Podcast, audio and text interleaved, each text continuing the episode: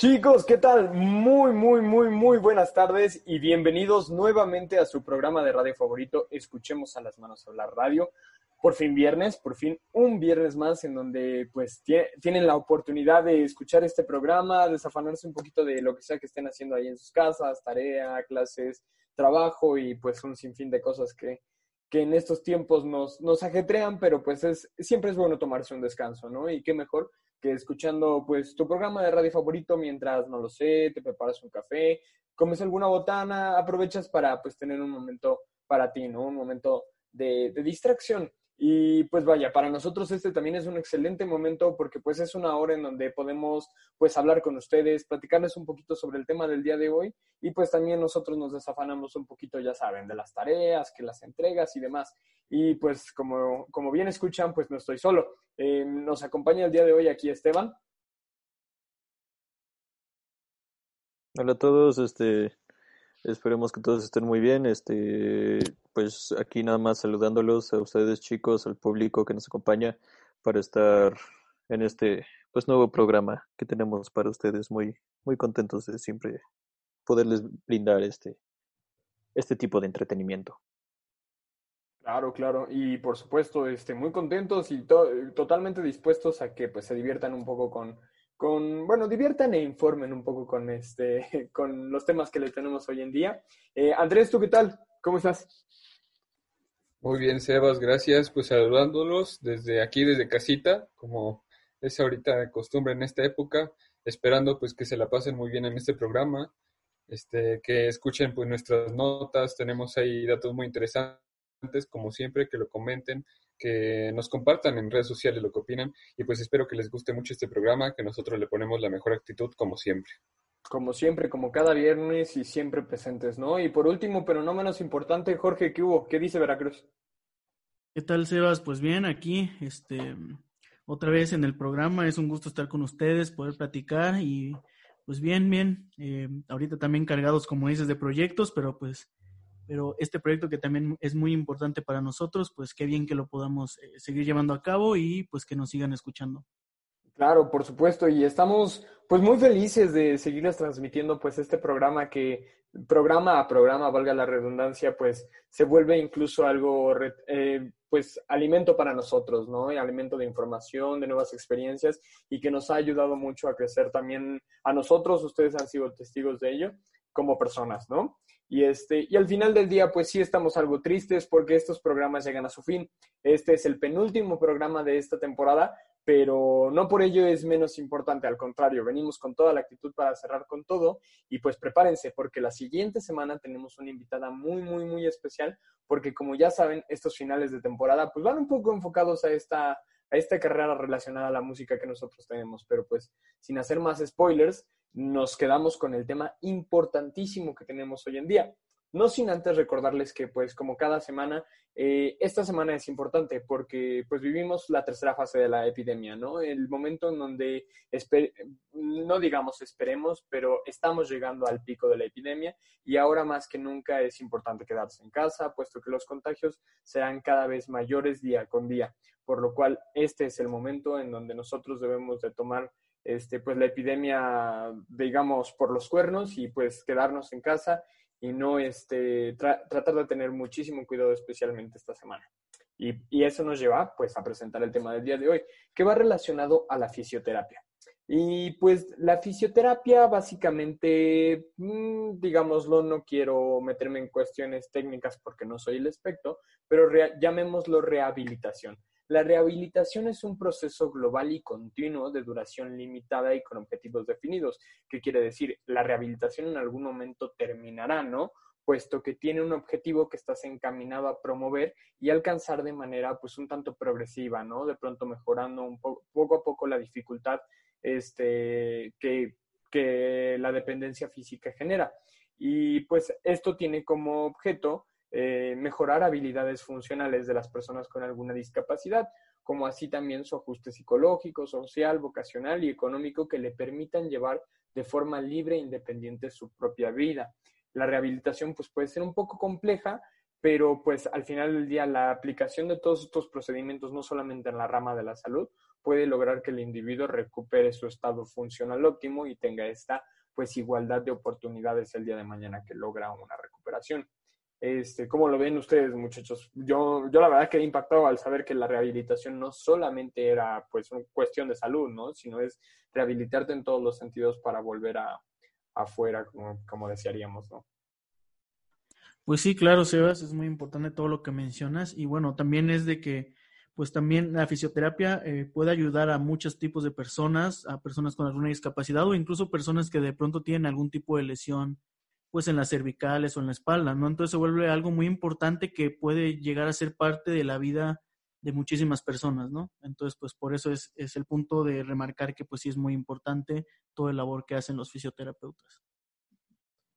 Claro que sí, pues es, es como tú lo comentas, ¿no? Al final del día es una tarea ardua, no solamente para el, digámoslo, el paciente, ¿no? Sino la persona que está al lado de él acompañándola, pues en todo momento, ¿no? Y pues bueno, eh, de alguna manera también nos gustaría pasar pues con las chicas que nos traen preparada el día de hoy una cápsula pues la verdad bastante interesante y pues sin más les dejamos el micrófono. Rosa Frida. Hola, buen día a todos. Desde su casa les envío mis saludos. Soy Rosa Adriana Tenopala Rosales y como ya sabrán, el tema de hoy es Innovación en las técnicas de fisioterapia para la PCD con el fisioterapeuta Carlos Castillo. Pero especialmente en estas dos cápsulas hablaremos sobre el COVID-19, pues ¿conoces a qué se refiere? ¿Cómo se propaga? ¿Las medidas de prevención? ¿O cómo es el correcto lavado de manos? Si no es así, te invito a que escuches esta cápsula. Empecemos con que el COVID-19 es una enfermedad infecciosa causada por el coronavirus que se ha descubierto más recientemente. Tanto este nuevo virus como la enfermedad que provoca eran desconocidos antes de que estallara el brote en Wuhan, China, en diciembre de 2019. Actualmente, el COVID-19 es una pandemia que afecta a muchos países de todo el mundo. 2. Adoptar medidas de higiene respiratoria. Al toser o estornudar, cubrirse la boca y la nariz con el codo flexionado o con un pañuelo. Después hay que tirar el pañuelo inmediatamente y lavarse las manos con un desinfectante de manos a base de alcohol o con agua y jabón. Y te preguntarás para qué servirá. Pues al cubrir la boca y la nariz durante la tos o el estornudo se evita la propagación de gérmenes y virus. Si usted estornuda o tose cubriéndose con las manos, puede contaminar los objetos o las personas a las que toque. 3. Recuerde siempre tener su sana distancia. Hay que tratar de mantener al menos un metro de distancia entre usted y las demás personas, particularmente aquellas que tosen, estornudan y tengan fiebre, ya que cuando alguien con una enfermedad respiratoria como la infección por el COVID-19, tose o estornuda, proyecta pequeñas gotículas que contienen el virus y, por consecuencia, si está demasiado cerca, se puede inhalar el microorganismo. 4. Evite tocarse los ojos, nariz o boca, puesto que las manos tocan muchas superficies que pueden estar contaminadas con el virus. Además, si se tocan los ojos, la nariz o la boca con las mismas manos contaminadas, se puede transferir el virus de la superficie a sí mismo. 5. Si se tiene tos, fiebre y dificultad para respirar, solicite atención médica a tiempo. Indique a su prestador de atención de salud si ha tenido contacto cercano con alguien que haya tenido los mismos síntomas respiratorios o alguien que ya esté contagiado del COVID-19. Hay que recalcar que siempre que tenga fiebre, tos y dificultad para respirar, es importante que busque atención médica de inmediato, ya que dichos síntomas pueden deberse a una infección respiratoria o a otra afección grave. 5. Mantenerse informado y siga las instrucciones de profesionales sanitarios. Eso incluye estar informados sobre las últimas novedades en relación con el COVID-19. Siga los consejos de su dispensador de atención de salud de las autoridades sanitarias pertinentes a nivel nacional y local. Asimismo, recuerde que a partir del 23 de abril, el gobierno mexicano anunció el inicio de la fase 3 por la pandemia, donde se establece la suspensión temporal de toda actividad laboral no esencial en los sectores público, privado y social a nivel nacional. Al igual, se mantendrán suspendidas las actividades en todo espacio público, como cines, teatros, parques, plazas y playas, como un mecanismo de sana distancia. Si tienes más dudas o requieres apoyo, puedes descargar gratis la app oficial COVID-19MX o llamar al 800 00 44 88 00. En la app, el Gobierno de México publicará noticias, recomendaciones, dudas o apoyo para el COVID-19. A continuación, en la siguiente cápsula te daré más información para conocer más de este virus y otras medidas de precaución. Regresamos con ustedes, chicos. Qué interesante primera parte de la cápsula y pues vaya, quédense con nosotros después de nuestra interesante entrevista porque les tenemos la segunda parte de la cápsula esperando pues ya para, para cerrar esta, este tema. Y pues vaya, es, es muy importante retomar el tema de la fisioterapia y para ello nos tiene pues eh, ahí un, un artículo de información. Andrés. Claro, pues como bien lo decía Sebas, este, la fisioterapia es una rehabilitación, pero también hay que considerar que puede ser como una prevención, ya que la fisioterapia no solamente es para el bienestar físico, sino que también ayuda a prevenir dolencias o complicaciones asociadas a una enfermedad o discapacidad. Además, con la rehabilitación se enseña a los pacientes cómo prevenir algunas de estas lesiones en el futuro.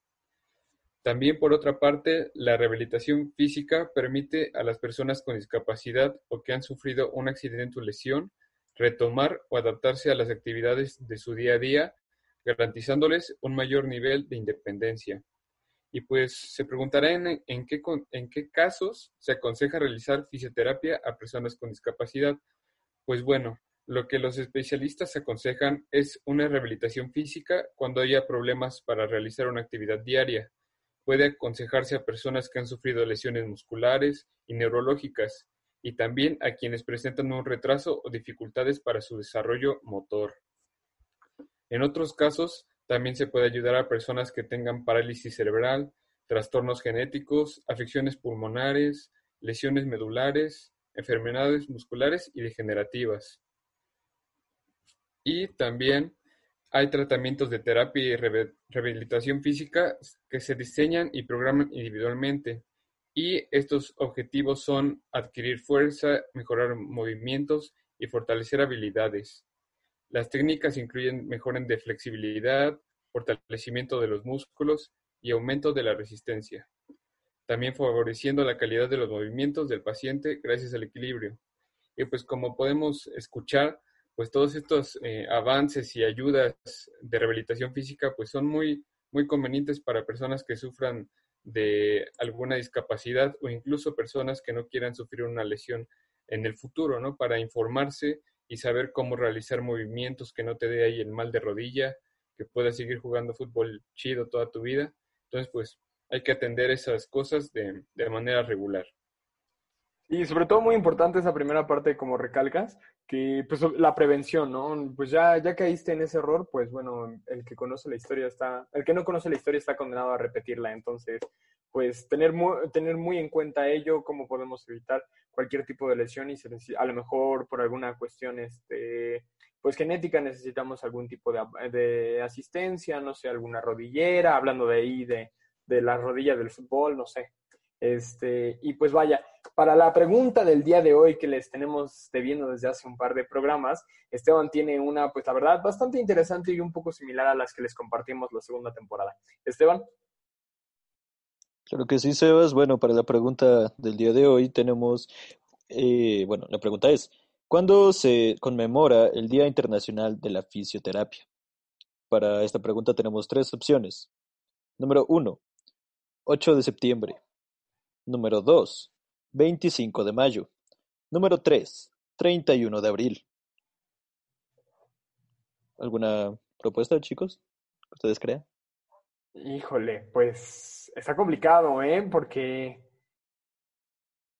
ay, híjole, con todo esto de la epidemia ya ni sé en qué día vivo. Pero yo digo que a lo mejor el 8 de septiembre, pues voy a decirlo para que los, los fisioterapeutas tengan oportunidad de celebrarlo en un futuro.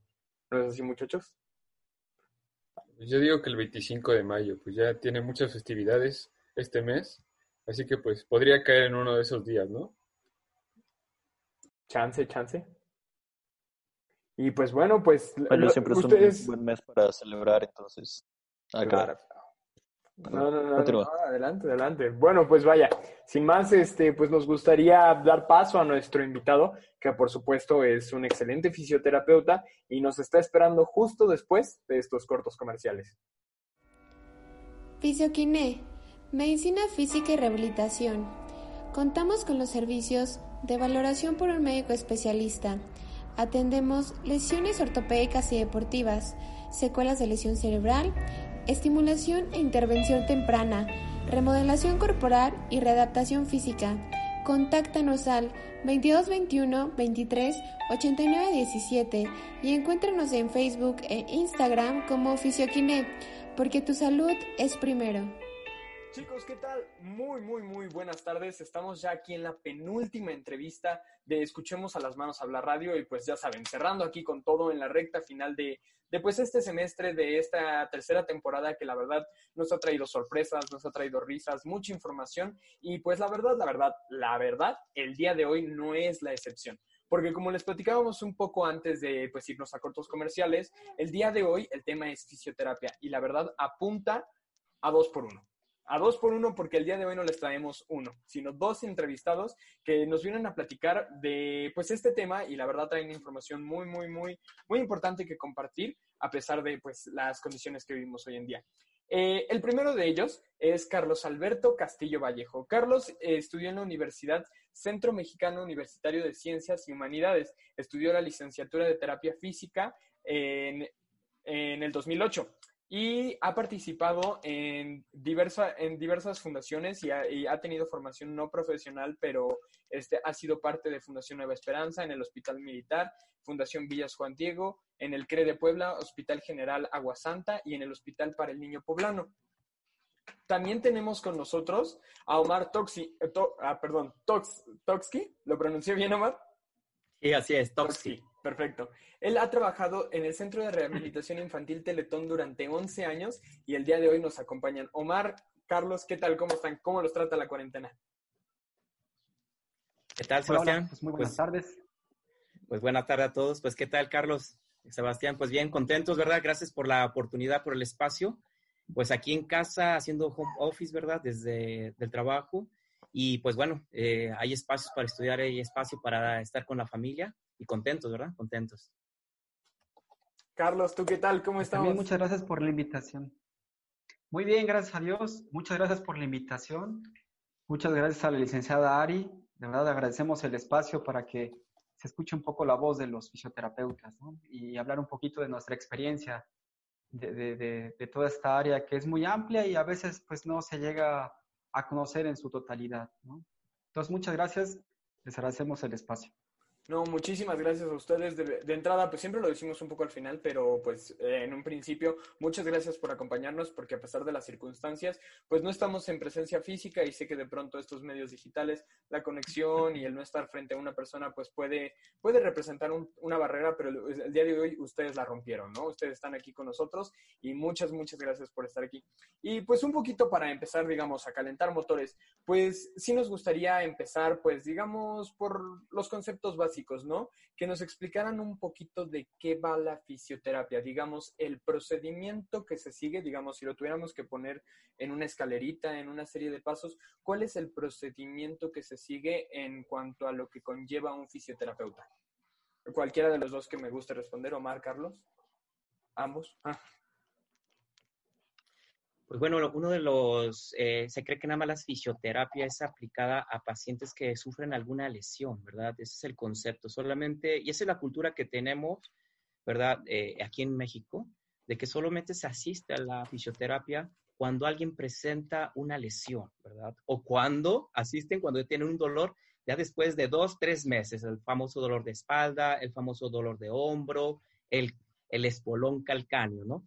Pero también la fisioterapia sirve, ¿verdad? Como una parte preventiva, ¿sí? No solamente actuamos en la parte ya cuando está establecida una lesión, sino que también cuando eh, en programas de prevención.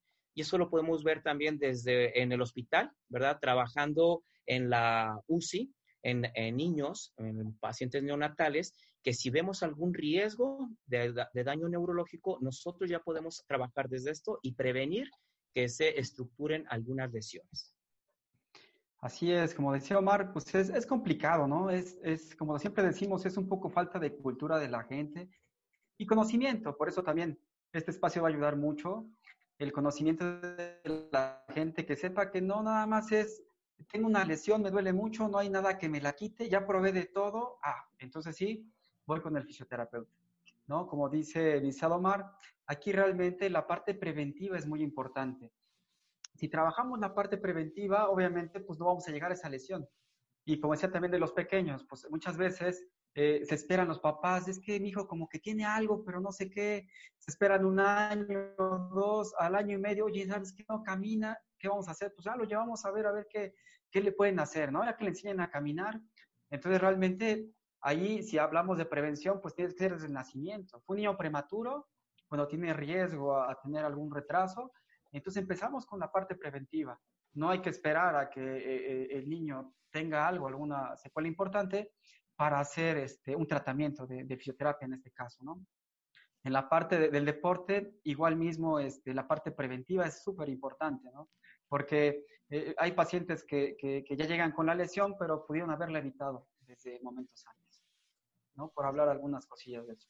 Claro, sobre todo muy importante la palabra ahí queda remarcada en rojo, prevención, ¿no? Porque pues lo hemos hablado no solamente en temas de fisioterapia, sino pues en muchos otros donde la prevención es una de las herramientas más importantes que tenemos, porque incluso antes de combatir el problema, lo primero es evitarlo.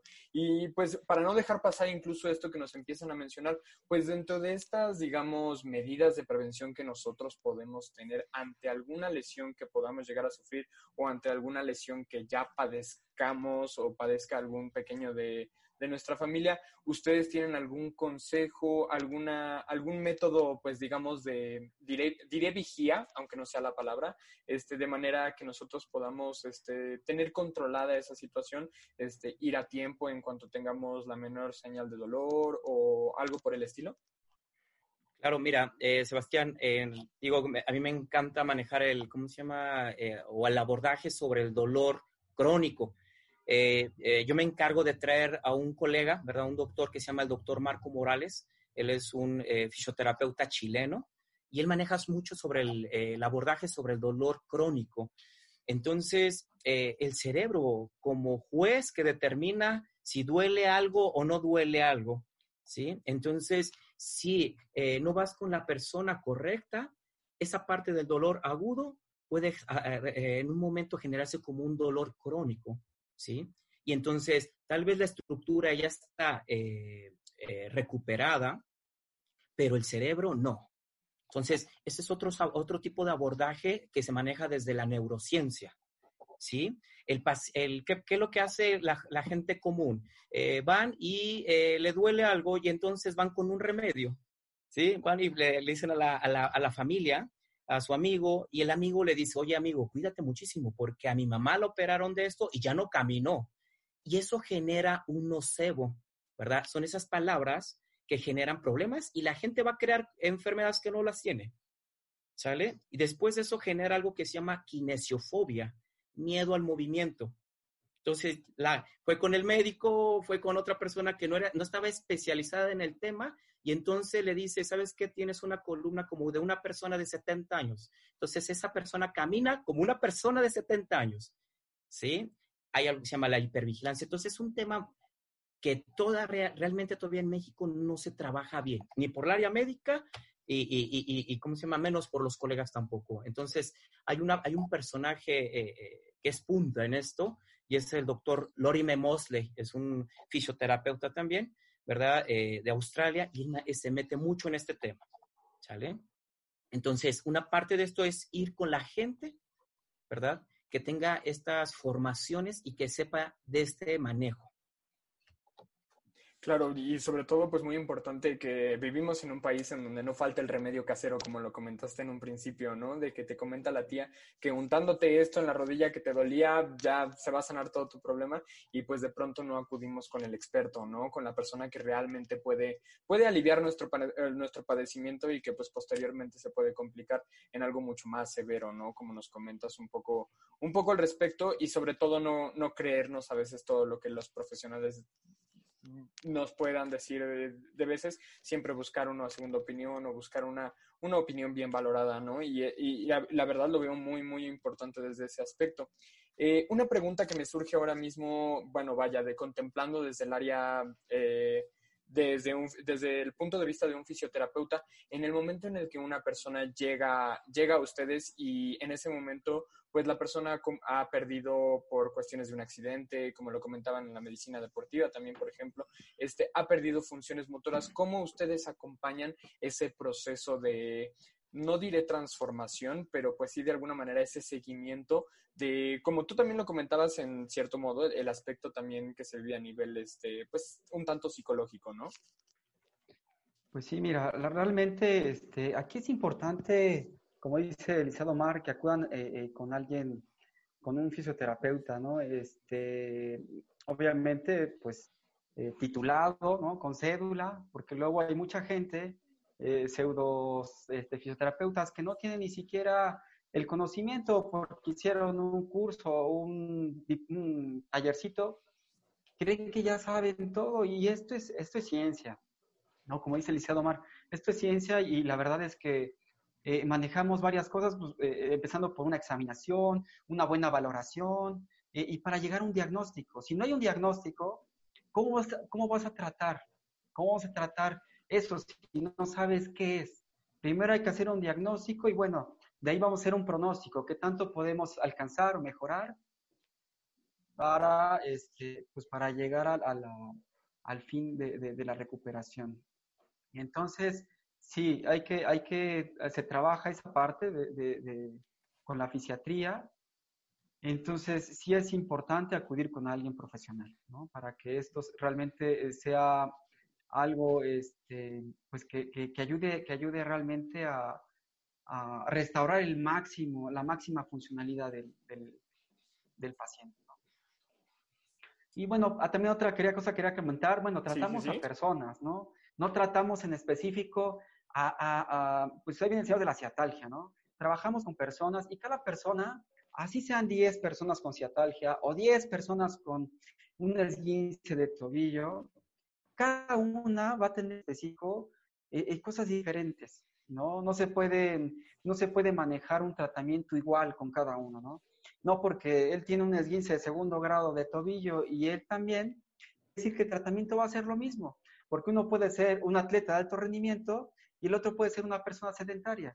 Entonces no puedes trabajar ni tratar al paciente de la misma manera, ¿sí? Aunque sea el mismo diagnóstico, ¿no? Y la recuperación también depende mucho en la parte de un tratamiento este, multidisciplinario, porque nos hemos encontrado muchas veces pues, que el paciente no quiere rehabilitarse, ¿no?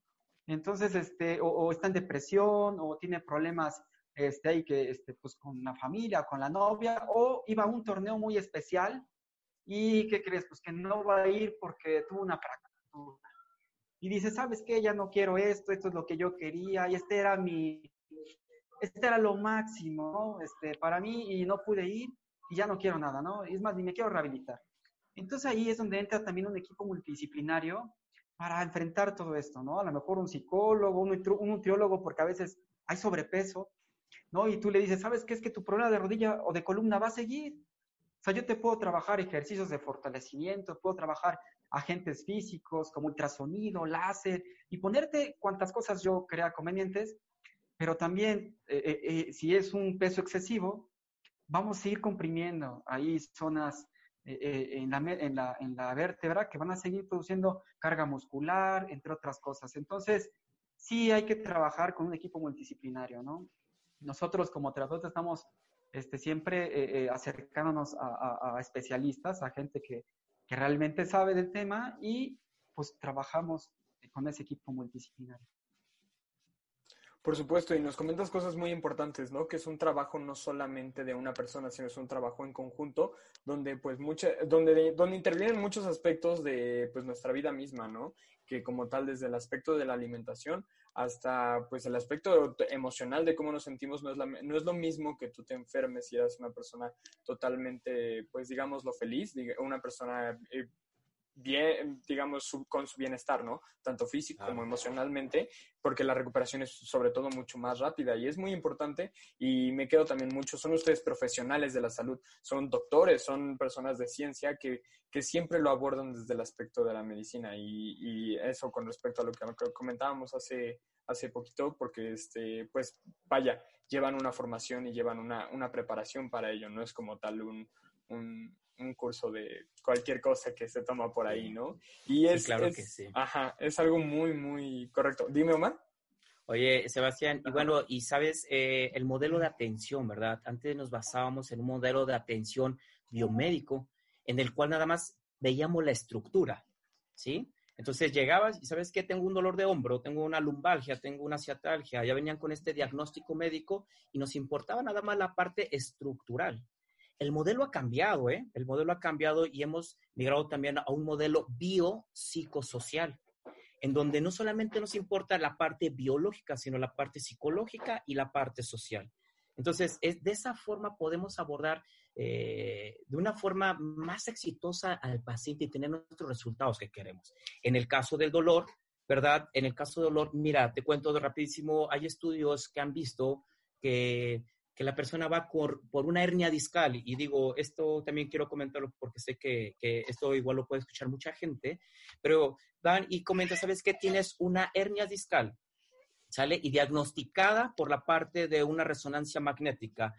Entonces, la pregunta es, ¿verdad? Eh, esa, esa hernia discal no nació de la noche a la mañana, ya la tenías desde hace tiempo. Tal vez la gente se salió a cortar el pasto, y no estaba acostumbrada. Entonces era lógico que le iba a doler, pero bueno, lo que hace es que le da miedo y va con eh, algún médico y entonces el médico le dice, sabes que tienes una hernia discal, pero bueno, ¿no? Entonces esa persona llega y ¿qué crees que hace esa población? Llega y se mete a Google y lo teclea y lo pone hernia discal. ¿Sí? Entonces empieza a imaginar y sabes que eso, esa es la parte psicológica. Esa es la parte psicológica que también nos compete trabajar a nosotros. Hay un área que se llama educación en neurociencia del dolor. ¿Sí? Y esa es parte y competencia del fisioterapeuta. Y entonces la persona genera esto que te digo, que se llama eh, catastrofismo. ¿Sí? Y entonces algo que dice, me da miedo y me muevo como viejito porque me enseñaron el modelo anatómico. No sé si cuántos de ustedes han ido a una consulta con el traumatólogo y tienen las la columna vertebral con la hernia discal. Dice, así está tu columna. Y entonces la gente llega a su casa mm. y no se quiere mover, ¿sale? Porque sienten que la espalda le va a tronar. Entonces, y aparte, esa es la parte psicológica. Y si pasáramos a la parte social, ahí es donde otra vez entra la familia, ¿no? los compadres, es que chécate, ¿por qué? Porque no te hagas, no te operes, porque a, mi, a un amigo lo dejaron peor. Entonces, si, si el, aparte el fisioterapeuta no conoce de esta área de educación en ciencia del dolor u otras personas del área de la salud van a generar más catastrofismo.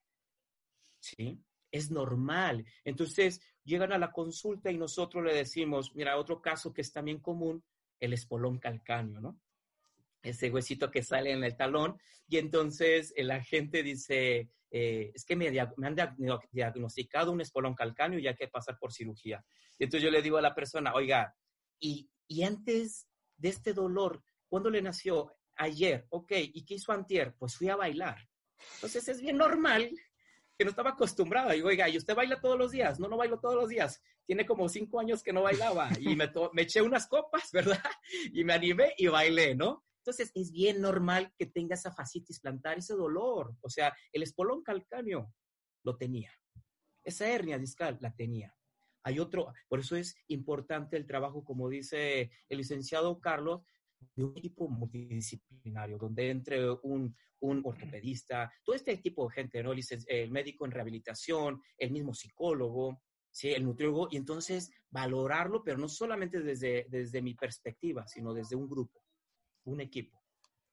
Por supuesto, y es el trabajo conjunto. Y pues vaya, importante la manera en la que lo mencionas porque es justo eso, ¿no? Eh, el, el, digamos, el, el, no quisiera, el padecimiento lo tenías, sin embargo, y realizabas tus actividades normales día a día, pero hubo ese pequeño detonante, ya por ese pequeño detonante entonces sí ya entra el, el miedo, ¿no? Y es la manera muy, muy importante en la, en la que lo planteas. Y bueno, nada más para reforzar un poquito en ese aspecto, porque, pues, sabes, somos personas un poco de ejemplos.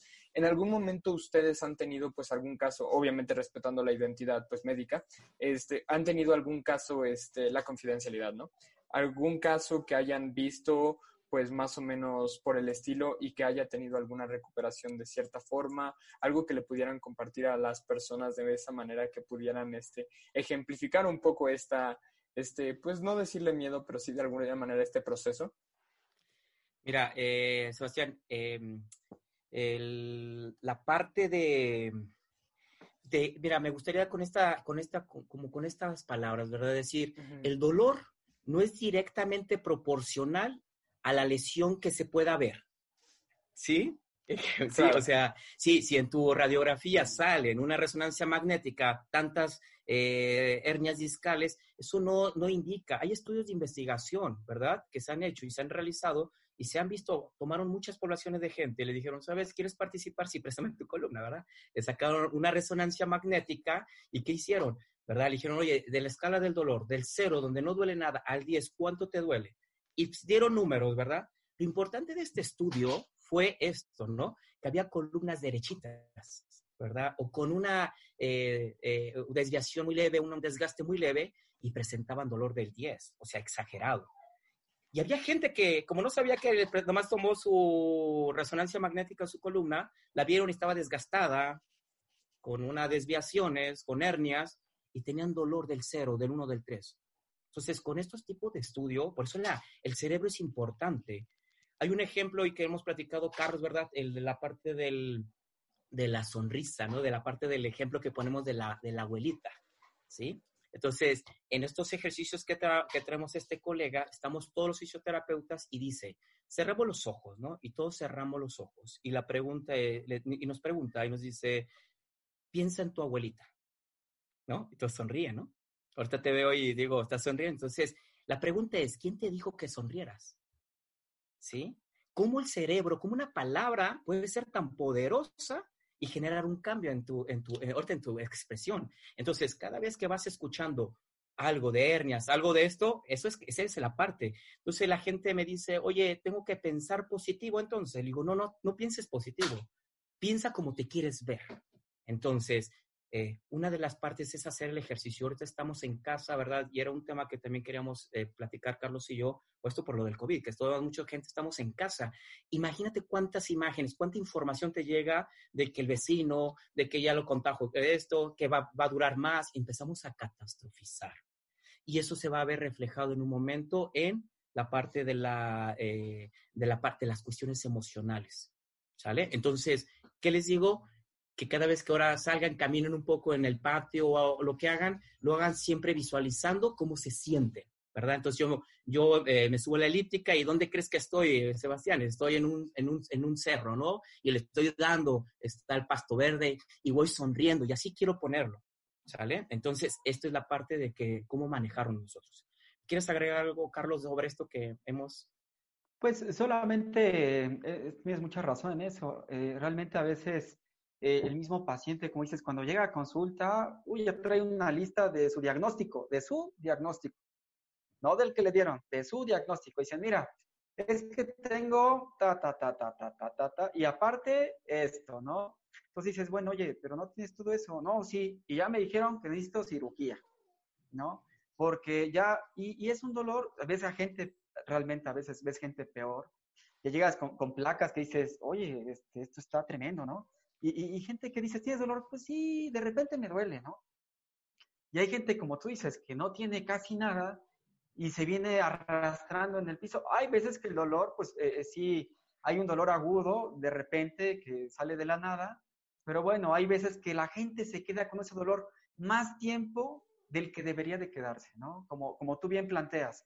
O sea, es cierto que hay una lesión, que hubo una contractura, por ejemplo, ahorita que hablas de, de la parte del COVID, lo que platicábamos, este, hace unos días que pues la gente está mucho tiempo haciendo actividades que no hace, ¿no? Haciendo actividades que no, que, no está realizando. O sea, eh, eh, antes salías a correr todos los días, ahora estás sentado todos los días, ¿no?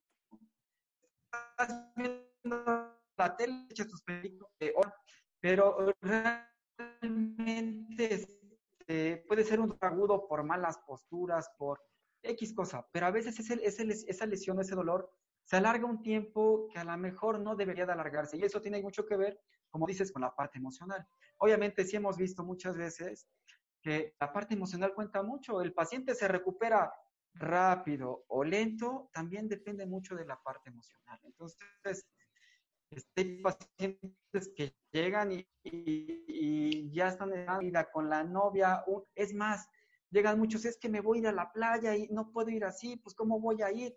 Entonces, tú los ves en la recuperación y se recuperan más rápido por la parte emotiva, ¿no? Y, hay gente que dices, oye, este paciente, pues, y vienen y vienen y no se quieren recuperar y dices, bueno, este, e, entonces ahí es donde la parte emotiva, como tú, tú mencionas, cuenta muchísimo, ¿no? Entonces, también cambiar esa mentalidad va a ayudar mucho para una pronta recuperación y como dices, cambiando ese sistema de pensamiento, ¿no? No decir, este, pues soy el enfermo, estoy así, soy el de la hernia discal, sino decir, bueno, tengo una lesión, sí me duele ahorita, pero sé que eh, no es tan grave, se puede recuperar y puedo hacer mi vida este, pues, este, funcional, ¿no?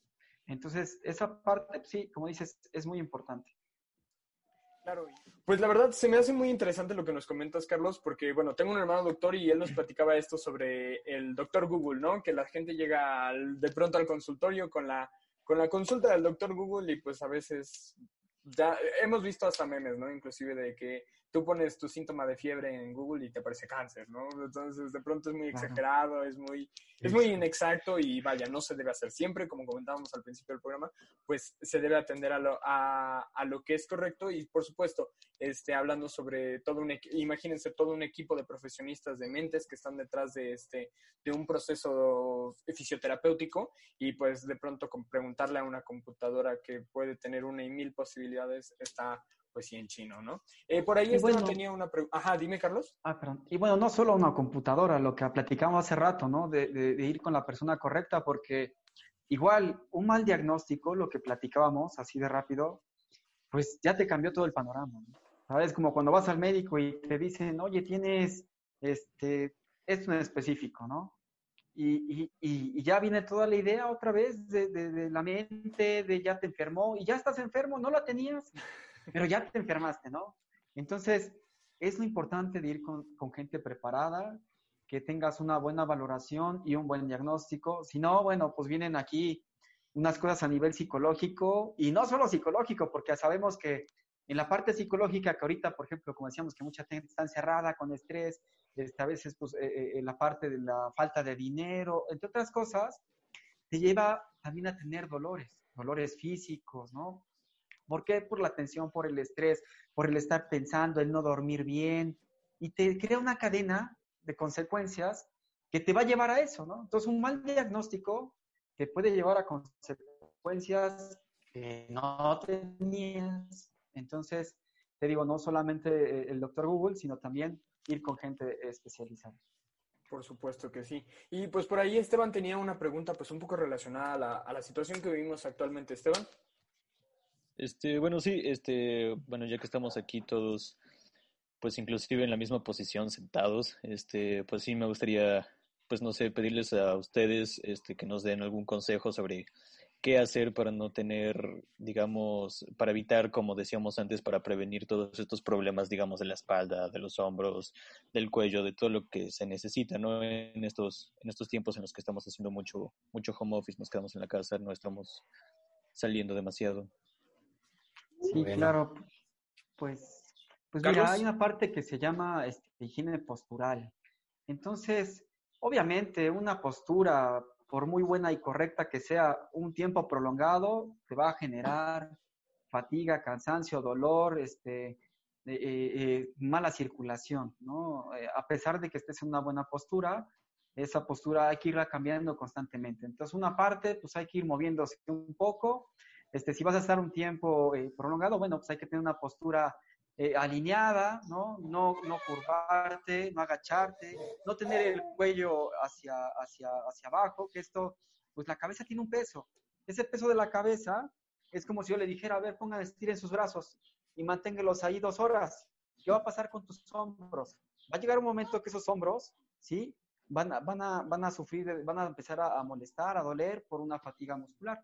Entonces, si nosotros estamos mucho tiempo, por ejemplo, pues leyendo o en la computadora o en el celular, podemos ocasionar contracturas musculares a nivel pues, cervical, dorsal este, y lumbar. Y bueno, esto todo pues, este, está conectado. Eh, otra, otra, otra cosa que, que, hacen mucho es que pues, se, se, acuestan a ver la tele y la, lo que platicamos también es que pues, la tele la ponen en, en, en, o muy alta o muy baja, entonces ponen mil almohadas para verla o, están en extensión y cualquier postura en tensión vamos a generar una lesión que no teníamos, ¿no? El recargarnos de la silla, regularmente a veces nos cansamos de la postura y el cuerpo necesita moverse, ¿no? Entonces, si estamos en una, una, mala postura, otra mala postura, perdón, es el inclinarse, ¿sí? Como el recostarse en la silla, ¿no? Esto también, la posición del cuello cambia, la posición de la cabeza está en flexión, trabajamos más los músculos, los se ponen en tensión, tanto posteriores como anteriores, ¿sí? Y la parte lumbar queda volando. Esa parte lumbar que queda en el aire también ejerce una tensión. Entonces, vamos a generar, eh, como te comentaba, vamos a generar una lesión que no teníamos por postura. De hecho, la postura es muy importante para no generar, es parte de la prevención. ¿sí? La, higiene, la higiene postural es parte de la prevención. Entonces, si nosotros estamos con buenas posturas, nos va a ayudar a no lesionarnos. Pero obviamente esto, te digo, a, no tener una postura con una carga de tiempo excesivo. ¿no? no sé si quieres añadir algo más, Omar. Sí, claro, ahorita igual, como dice Carlos, ¿verdad? Este, esto es parte de toda la, indicación ahorita que comenta también él, es para gente que ahorita está haciendo home office, ¿eh? que no está acostumbrada a estar mucho tiempo sentado. Sí, como dice Carlos, o sea, el peso de la cabeza en un momento es normal, eso es normal, que duela, pues. Eh, tuviste bastante tiempo colgado la, la, cabeza en esa postura. Entonces, sí necesitamos esa parte de la higiene, o sea, de levantarse en ciertos periodos, caminar. Pero les apuesto, ¿verdad? Y eso se ha visto también, eh, gente que, que, carga costales de papa en la central de abastos. Esa gente lo carga, los mismos albañiles, ¿sí? ¿Y cómo lo cargan? Tiene una forma también. Ellos, ellos no les diríamos. Estas, esta, las indicaciones que dio Carlos igual son para nosotros, para los de home office, pero la gente que está acostumbrada y que ya tiene esa parte como entrenamiento, la verdad que les decimos, oye, ¿cómo debes de cargar? Carga como sea. Carga porque no te duele la espalda, ¿no? No me duele la espalda. ¿Qué hace aquel, aquel tipo, verdad? Aquel señor, ¿verdad? Que se dedica a la construcción.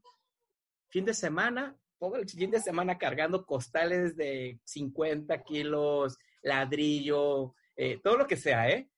¿Y qué hace? ¿Cómo se le olvida la parte psicológica, la parte, esa parte biopsico, ¿no? Social, pues se va con los amigos, unas cervecitas y pasa todo, ¿sí? claro, o sea, ese es un manejo, eh, que no es lo correcto, ¿verdad? Porque ese es algo nocivo. Pero sí a nosotros, a nosotros que no estamos acostumbrados a estar mucho tiempo sentados, eh, Carlos y yo trabajamos, nuestro trabajo es eh, físico-mental, ¿verdad? Entonces, llega un paciente, lo pasamos a un lugar, a otro lado, lo subimos, le pasamos en pelota a niños, a adultos, siempre estamos en constante movimiento. Ahora nosotros estamos sentados y es donde resentimos en un momento por estar en la computadora con ese dolor del cuello y decimos, sí, es que es normal, sí es que es normal. Entonces, para evitar en esto, evitamos esas posturas que también en un momento no son correctas. ¿Verdad, Carlos? Así es, así es. No sé si contestamos tu, tu, pregunta. Sí, claro, y yo creo que la pregunta de muchos radioescuchas ahora que todo el mundo pues está está en casita y pues sí, cumpliendo la cuarentena y demás encerrados. Pues, e incluso hasta yo vi aquí a varios de mis compañeros que nos comentaste el tema de la postura y todo el mundo empezó ahora que este video también se sube a YouTube, todo el mundo empezó a, corregir su postura, ¿no? Y es algo muy normal que de pronto, pues descuidamos muy fácilmente y nos ponemos así, en posturas que, como lo comentaba Omar, ¿no? De pronto lo que es incómodo para el cuerpo es lo que está mal, por algo te está diciendo que es incómodo, ¿no? El que carga, pues carga y así no le duele o vaya, este, de alguna manera, este, pues sí, sí, sí nos apoya bastante la descripción, porque pues sí tratamos de darle un consejo diferente a los radioescuchas para que pues de pronto traten de asumir un poco las, las mismas actividades, las mismas calidades de movimiento que tenían previas a esta cuarentena, ¿no? Previos a estar encerrados, pues todo el día que conserven un poquito, aunque sea dentro de casa, pero pues ese, ese movimiento. Y ahí por, ahí Andrés, ajá, dime. Algo que quería añadir ahí, que a lo mejor se nos pasó un poquito, es que, bueno, también posturas, eh, digo, eh, eh, de repente dices, bueno, pues nada más me recargo con el brazo hacia un lado. Hay gente, por ejemplo, ahorita que te vi, casi hay gente que nos tendemos, tenemos la tendencia hacia favorecer la carga de un lado o de otro. Esto es una manía que se nos va generando. Hay gente que cruza la pierna, hay, que hay gente que se recarga hacia un lado, pero todo eso lo hacemos con el mismo brazo o con la misma pierna. ¿Por qué? Porque hacemos un hábito. Si ese hábito no lo cambiamos, también a largo plazo la parte muscular se va acostumbrando y se va poniendo muy rígida de un lado y un poquito este, flácida del otro. Entonces, llega un momento que la estructura también cambia, la estructura del cuerpo cambia. Entonces, ya después de que, porque no te hablo de días, hay gente que se sienta así durante toda su vida, ¿no? Y a lo mejor, o lleva 10 años sentándose así, ¿no? O cruzando la pierna. Entonces llega un momento en que la columna sufre una pequeña desviación. Entonces, aunque tú te pares y te pongas derecho, la columna se queda chueca. ¿Por qué? Porque ya se acostumbraron los músculos a estar de una u otra forma. Generas tensión, generas contracturas y eso, aunque tú te pongas derecho, esto es difícil de lograr. De ahí es donde surge también un poquito de tratamiento en rehabilitación, ¿no? Eh, con medio de agentes físicos y, aparatos que ponemos, de relajación, de masaje, técnicas de estiramiento, de fortalecimiento. Y aquí lo más importante es mejorar las posturas y trabajar sobre la fuerza para que haya un equilibrio y estabilidad. Y bueno, te digo, la postura es muy importante. Entonces, esos malos hábitos que tenemos, sí hay que cambiarlos para que no sufran más adelante consecuencias de los mismos. Claro que sí. Y pues por ahí Andrés les tenía una pregunta. Si quieres, Andrés, el micrófono es tuyo. Claro, pues eh, como hablamos siempre en el programa de inclusión y pues promover la diversidad, es muy importante para nuestra audiencia que nos cuenten eh, un poco acerca de experiencias que hayan tenido con alguna persona que tenga alguna discapacidad. Sabemos que la fisioterapia rehabilita lesiones, pero pues también puede eh, rehabilitar y ayudar a personas que sufran de algún, alguna discapacidad motora, alguna discapacidad neurológica, ¿no? Entonces, pues sería muy bueno que nos platicaran de cómo es que ustedes abordan a las personas con alguna discapacidad, cuál es el proceso, el equipo de personas que se requiere, pues para atenderla de manera adecuada. No sé si quieres empezar, Oman. Claro, Mira, eh, Andrés, igual a todos. Eh, bueno, yo, yo todavía sigo, bueno, ahorita sigo eh, colaborando, ¿verdad? En la Fundación Teletón, ¿verdad? Yo estoy, soy parte del equipo. También Carlos en un momento fue, y ahorita estoy en el, en el CRIT de Coahuila. Carlos, ¿eras del CRIT de? De Irapuato. De Irapuato. Entonces, nosotros hemos tenido la experiencia, ¿verdad? De esto, digo, aparte del que manejamos el, muchas áreas y que nos gusta la parte neurológica. En este caso, eh, sí, es un equipo, ¿verdad?, que interviene el médico en rehabilitación, interviene eh, la trabajadora social, interviene el terapeuta de lenguaje, el terapeuta ocupacional, ¿sí? Este, el terapeuta físico. Es un equipo grande, ¿verdad?, eh, en el que nos, el objetivo principal de todo nuestros, de este equipo es la inclusión, ¿no? No, basta con que el niño termine moviendo bien la piernita, usando, siendo más funcional, no termina en eso. Termina hasta que el niño está realmente dentro de, eh, una escuela, ¿sí? Dentro de ciertas eh, actividades, dentro de esta parte social, ¿sí? Entonces, Eh, la parte de, de, las siglas significa Centro de Rehabilitación Infantil e perdón, de, de, Inclusión Infantil Teletón. ¿sí? La parte, ya le hemos, se le ha agregado, ¿verdad? La parte de inclusión, ¿sí? Entonces, Centro de Rehabilitación e Inclusión Infantil Teletón. Entonces, sí es un, es un trabajo que, que, que, que, lo, que los, lo seguimos ahorita igual en Home Office, lo seguimos trabajando, lo seguimos trabajando para que estos niños, ¿verdad? Eh, eh, parte de la funcionalidad que la tengan, la apliquen, ¿verdad? Y que estén en un contexto social, ¿sí? Carlos. Sí, la verdad es que eso que mencionas es lo más importante, ¿no? Eh, la parte de inclusión es como nuestro objetivo final en los pacientes, ¿no? Logramos que moviera una pierna, logramos que moviera una mano, logramos que se parara de la silla, logramos que se desplazara a la mejor eh, por sí solo. Sí, lo que tratamos de hacer con los pacientes pues, es que, sea una, que haya una independencia, ¿no? Una, independencia, ¿no? No una dependencia, una independencia. Entonces, al hacer independiente, pues él puede valerse por sí mismo y bueno, también ahí dependen sus sueños, eh, eh, el apoyo de la familia para que esta persona siga pues estudiando, este, trabajando, porque bueno, no solamente hablamos de niños, sino también de personas adultas, este, eh, y bueno, estas personas lo que quieren es ser, ser independientes, no, no depender de siempre de su papá, de su mamá o de la familia. Lo que buscan es ser independientes. Entonces, realmente, este, como dice Omar, todo lo que trabajamos en las áreas pues, de terapia ocupacional, de terapia de lenguaje, pues va, va encaminado a buscar una, una, una, independencia de la persona, ¿no? Que, ¿no? que no dependa de alguien y bueno, así lograr integrarlo a la sociedad, ya sea pues primeramente en la escuela y si hay gente que ya no puede estudiar porque antes, pues esto era un poco complicado, ¿no? El decir, ¿sabes qué?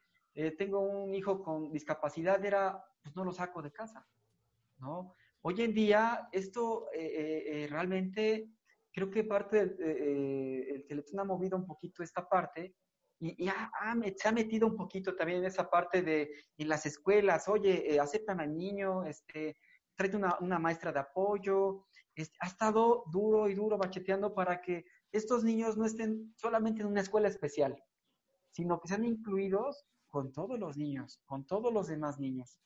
¿no? Eso es muy importante, ¿no? Que sean aceptados dentro de la sociedad, que tengan una aceptación y esa aceptación, bueno, pues que culmine con, con un trabajo, con un término de, de, de, alguna carrera, alguna maestría, que esto es lo que a nosotros como terapeutas nos da pues mucho gusto, ¿no? Porque vemos eso y decimos, pues valió la pena, ¿no? O sea, ese trabajo que hicimos, ese esfuerzo, y como decimos, no solamente nosotros, también tiene mucho que ver los papás, ¿no? La familia, que está de respaldo atrás, ¿no? Porque sin ellos, a lo mejor, cuando fuiste dependiente de ellos, pues no, no había quien te llevara, quien te trajera, quien te moviera, quien te trabajara en casa, porque es mucho trabajo en casa. Sí, nosotros van con nosotros, pero el trabajo en casa, pues es seguirle macheteando, ¿no? Es seguir trabajando con ellos, es seguir preparándolos, seguir esforzándose, porque este, eh, eh, eh, el ejercicio que le dejé de tarea, ahora sí que lo está haciendo todos los días para que ese movimiento este, lo logre, para que ese pueda lograr la independencia en el caminar o en ir solo al baño, en comer solo. A veces decimos, oye, pues qué tan difícil es, pues todos comemos fácil, ¿no, papá? Pero para ellos a veces es muy complicado comer solos, ¿no? Tienen que usar herramientas diferentes a nosotros a veces, ¿sí? Este, pero bueno, esos logros son los que le llevan al final de cabo a la, a la, independencia, ¿no? Y a que sean, pues obviamente, integrados a una sociedad y tanto que pues, eh, los aceptemos nosotros como que ellos mismos también acepten eso de decir, sí puedo, sí puedo, le echo ganas, voy adelante y lo quiero lograr, ¿no? Este, pues ustedes bien conocen a, Ari, que es un ejemplo vida. Es una persona que habla un poquito de ella, que, que, ha logrado muchas cosas en su vida, que no ha sido fácil. O sea, yo he estado atrás de esto también un poquito, que la he visto y no ha sido fácil el, el estudiar una, una, una, una licenciatura, el estudiar una maestría, el manejar grupos, y a veces, pues todo esto, ustedes saben que a veces no es, no es tan fácil y, y, realmente son ejemplos de vida que a muchos nos dan, tenemos la capacidad, ¿no? Y cuando ellos tienen eh, capacidad disminuida, pues de repente dices, oye, ¿cómo lo lograron, no? Tiene mucho que ver la parte emotiva.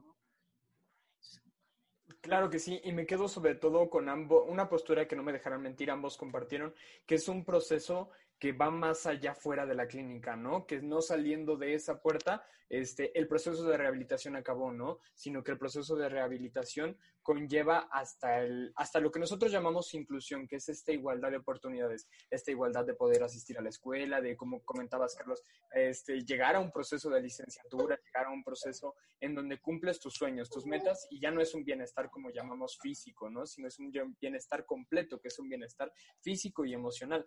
Y es, es algo en lo que ah, creo que ambos coincidieron y la verdad sí es es, es, algo muy importante de retomar porque considero que un fisioterapeuta es precisamente una de las herramientas más importantes de ello, ¿no? Para, lograr, para lo, lograr que una persona tenga igualdad de oportunidades ante, pues allá afuera, ¿no? Ante, ante el mundo este, como tal, ya sea laboral, educativo, este, en cualquier aspecto que lo veamos, pero, pero siempre conllevando ese proceso, no solamente hasta la puerta de la clínica, sino, sino más allá. Y la verdad, los felicito a los dos porque ambos nos han compartido información, la verdad, muy valiosa y que, pues, en lo personal considero, ustedes son un granito de arena que apoya muchos granitos de arena más para, este, para salir adelante, pues, en todo ese proceso. Y a medida, pues, un poquito de ir cerrando esta entrevista, pues sí me gustaría que, bueno, sabemos que Carlos cuenta con Fisioquiné, que, este, que ya ha salido en algunos spots de, Escuchemos a las Manos hablar, que nos platicaran pues un poquito dónde los podemos contactar, si alguno de nuestros radioescuchas se quedó pues con alguna pregunta o gustan alguna asesoría respecto a algún tema de fisioterapia, un poquito que ustedes nos compartan pues este, de los proyectos también que están haciendo. Sí, claro que sí, pues mira, este, nos pueden contactar al teléfono que es el 2221 2389 17 Sí, nos encontramos este, pues cerca de la zona centro, cerca de la zona militar. Entonces, pues sí, aquí trabajamos este, pues prácticamente con, con, con todo tipo de pacientes, ¿no? Este, también tenemos proyectos ahí de, de, certificaciones y cursos para los fisioterapeutas. Uno de nuestros capacitadores es el licenciado Mar. Este, él es uno de los licenciados, los capacitadores de, de, lo que es la herramienta de de función seca eh, en el año neurológico. No sé si nos quieres platicar rápidamente, Omar.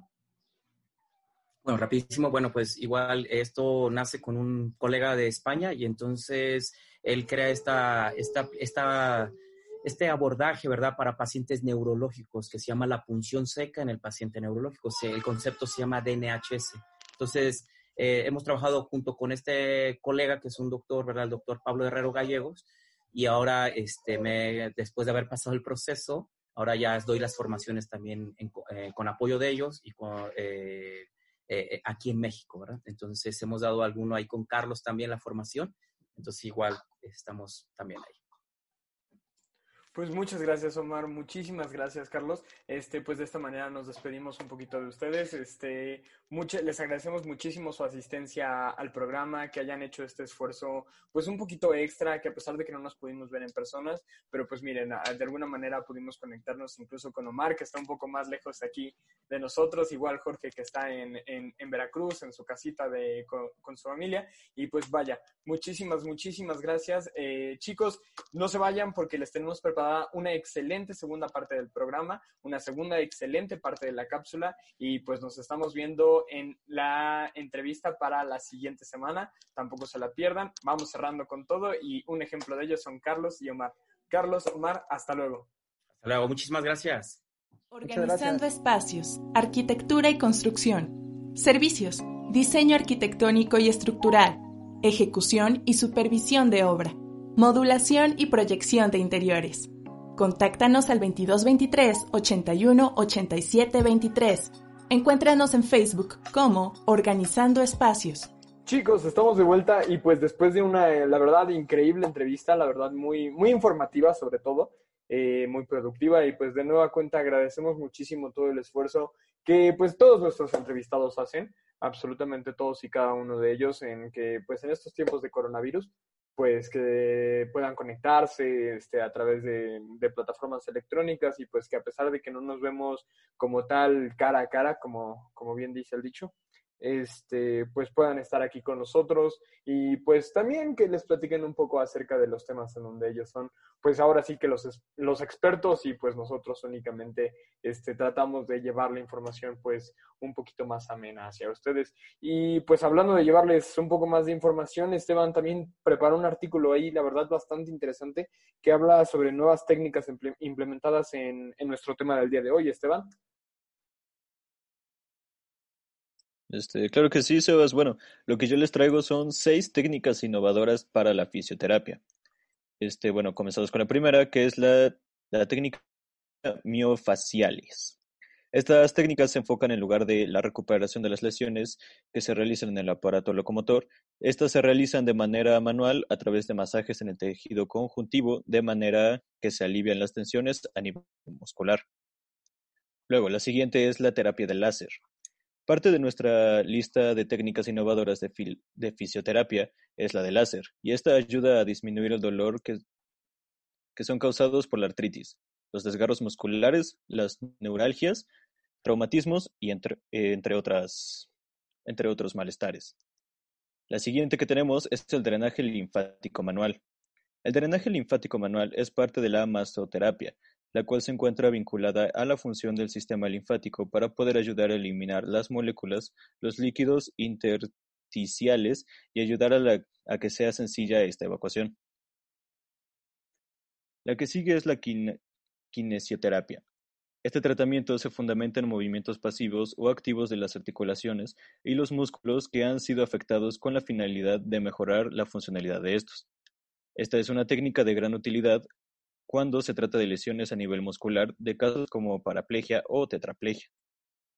Nuestra siguiente técnica es la termoterapia. Como parte de las técnicas innovadoras de fisioterapia, la termoterapia ayuda sobre, trata sobre la aplicación de calor en la extensión del cuerpo con instrumentos que poseen una temperatura superior a la corporal. El calor se extiende a partir del agente usado hasta el organismo.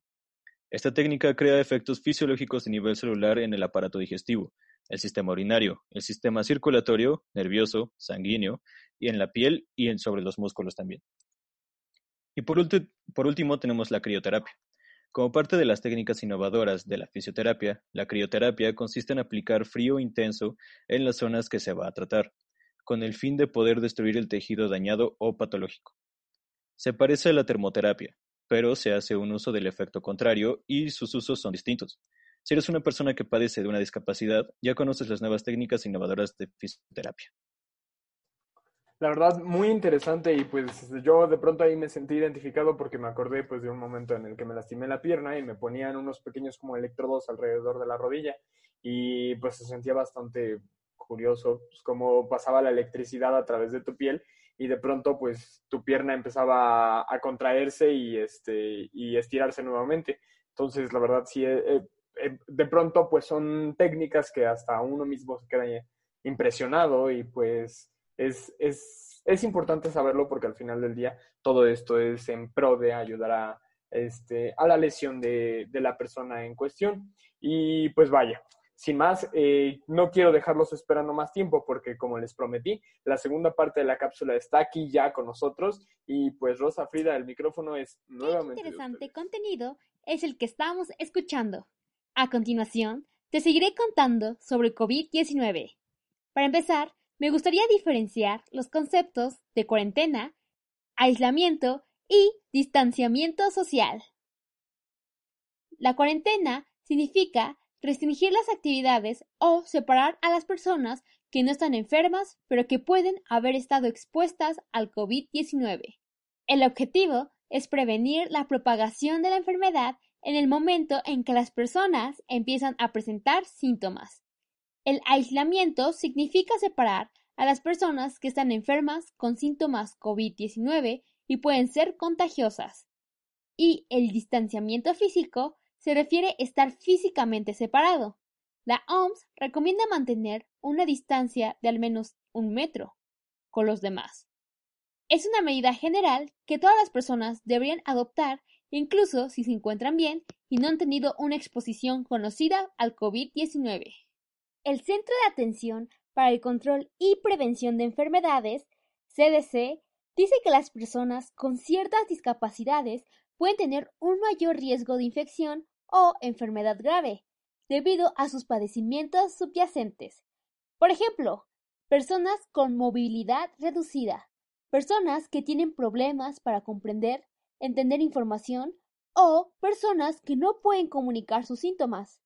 Del mismo modo, hay que resaltar que los adultos con discapacidades son tres veces más propensos que adultos sin discapacidades de contraer COVID-19. Para protegerse a usted o a una persona con discapacidad, es necesario contactar a su proveedor de atención médica en caso de tener alguna pregunta acerca de su salud. 2. En caso de tener algún proveedor de servicio directo, pedirle que se lave las manos al entrar, antes y después de tocarlo. 3. Limpiar y desinfectar objetos y superficies que tocan con frecuencia, al igual equipos como silla de ruedas, andadores, bastones, tanques de oxígeno, dispositivos electrónicos o dispositivos de asistencia. La CDC recomienda prepararse, es decir, prevenir ante cualquier brote de COVID-19. Para ello, planifique qué hará si usted o su proveedor directo de apoyo se llega a enfermar. Cree una lista de contactos de familiares, amigos, vecinos y agencias de servicios locales que puedan brindarle apoyo en caso de enfermarse o si su proveedor directo de apoyo se enferma o no se encuentra disponible. Disponga como mínimo dos maneras para comunicarse desde su hogar y trabajo, que puede utilizarse rápidamente en caso de emergencia. Por ejemplo, teléfono fijo, teléfono celular, mensaje de texto, correo electrónico. Asimismo, anote esta información y llévela con usted. Tenga suficientes recursos y artículos del hogar para sentirse cómodo sin salir de su casa por algunas semanas. Un suministro de al menos 30 días de medicamentos recetados y sin receta médica y cualquier otro equipo de suministro médico que podría necesitar. Algunos planes de salud permiten la reposición por 90 días de medicamentos recetados. Analice esta opción con su proveedor de atención médica. Haga fotocopia de las prescripciones ya que podrá resultar más fácil conseguir los medicamentos en una situación de emergencia. Por último, en caso de salir, la UNAM recomienda a la población utilizar ropa de manga larga y utilizar mascarilla. En caso de tener el cabello largo, llevarlo recogido con una liga. Al igual, evitar el contacto con superficies y, en caso de ser necesario, utilizar guantes o un pañuelo para aislar la piel de posibles gotas de saliva que haya caído. Recuerda que si te cuidas tú, nos cuidamos todos. Ánimo y mantengámonos informados de los medios oficiales. Yo soy Rosa Tenopala y fue un gusto transmitirle a usted. Muchas gracias Frida y volvemos a Escuchemos a las manos hablar con el tema Técnicas de la fisioterapia de la PCD. Nos escuchamos la próxima Estamos semana. de vuelta y pues muchas gracias Rosa, muchas gracias Frida, pues las esperamos para el último programa porque pues ya es la penúltima cápsula, la siguiente cápsula que escuchen pues será la última de esta tercera temporada, desgraciadamente, pero pues bueno, todas han sido muy interesantes y agradecemos muchísimo esa, esa intervención que hacen para que pues nuestros radioescuchas no nos escuchen a nosotros cuatro pues todo el tiempo, ¿no? Este, y pues vaya, lo que esperaron también desde hace varios en el programa, pues la respuesta a la pregunta del día de hoy. Jorge. Claro que sí, Sebas. Pues bueno, la verdadera respuesta es, claro que sí, el 8 de septiembre. Yo lo dije, yo lo dije, se me hace que el 31 de abril como que Sí, no la tuviste bien. entonces pues... Qué bueno que nadie Era dijo. capciosa, Bueno, era- espero, espero que nadie haya dicho la opción del 31 de abril, ¿verdad? Esperemos, y si no, Estamos chicos, ¿qué hicieron la semana pasada? Porque pues fue 31 de abril, ¿no? Este, y pues bueno, desgraciadamente pues es tiempo de, de esta parte triste que significa pues terminar el programa, pero pues como ya saben, ahora que recientemente hemos compartido pues un poco más de información general acerca de los temas que nos acontecen, pues todos los días pues siempre tratamos de hacerlo con la mayor, pues la mayor cantidad de amor, la mayor cantidad de, de pues digamos buena vibra para que este tipo de cosas pues lleguen a más personas, se solucionen de forma más este, pronta, de forma más óptima. Y pues, y pues vaya, reanudando un poco nuestro programa, este, pues nos despedimos chicos porque pues siempre es bueno tener esta hora de, dispersión y desgraciadamente a lo mejor es tiempo de volver a nuestras labores, a lo mejor es tiempo de continuar descansando con alguna película, pero pues no sin antes recordarles que se cuiden muchísimo, este, sígansela pasando un, increíble en su viernes y pues yo Sebastián me despido chicos. Gracias Sebas, yo Jorge me despido, muchas gracias por estar otra vez con nosotros.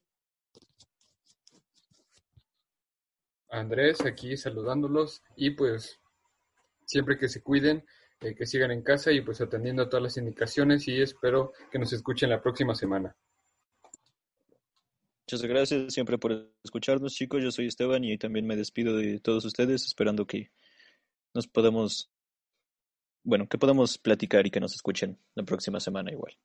Claro que sí, ánimo muchachos, vamos a salir adelante, vamos a salir de nuestras casas en algún momento no pierdan la, la, esperanza, la dedicación que tanto empeño han, han, puesto en quedarse en su casa, en tratar de seguir estas indicaciones del, del, sistema de salud, porque pronto, les aseguro, muy pronto estaremos de vuelta en cabina de radio y ustedes escuchándonos desde su café favorito, este, en la espera de la sala de cine favorita, o vaya, cualquier cosa que extrañen justo en estos precisos instantes. Nos vemos para el último programa el siguiente viernes. Adiós muchachos.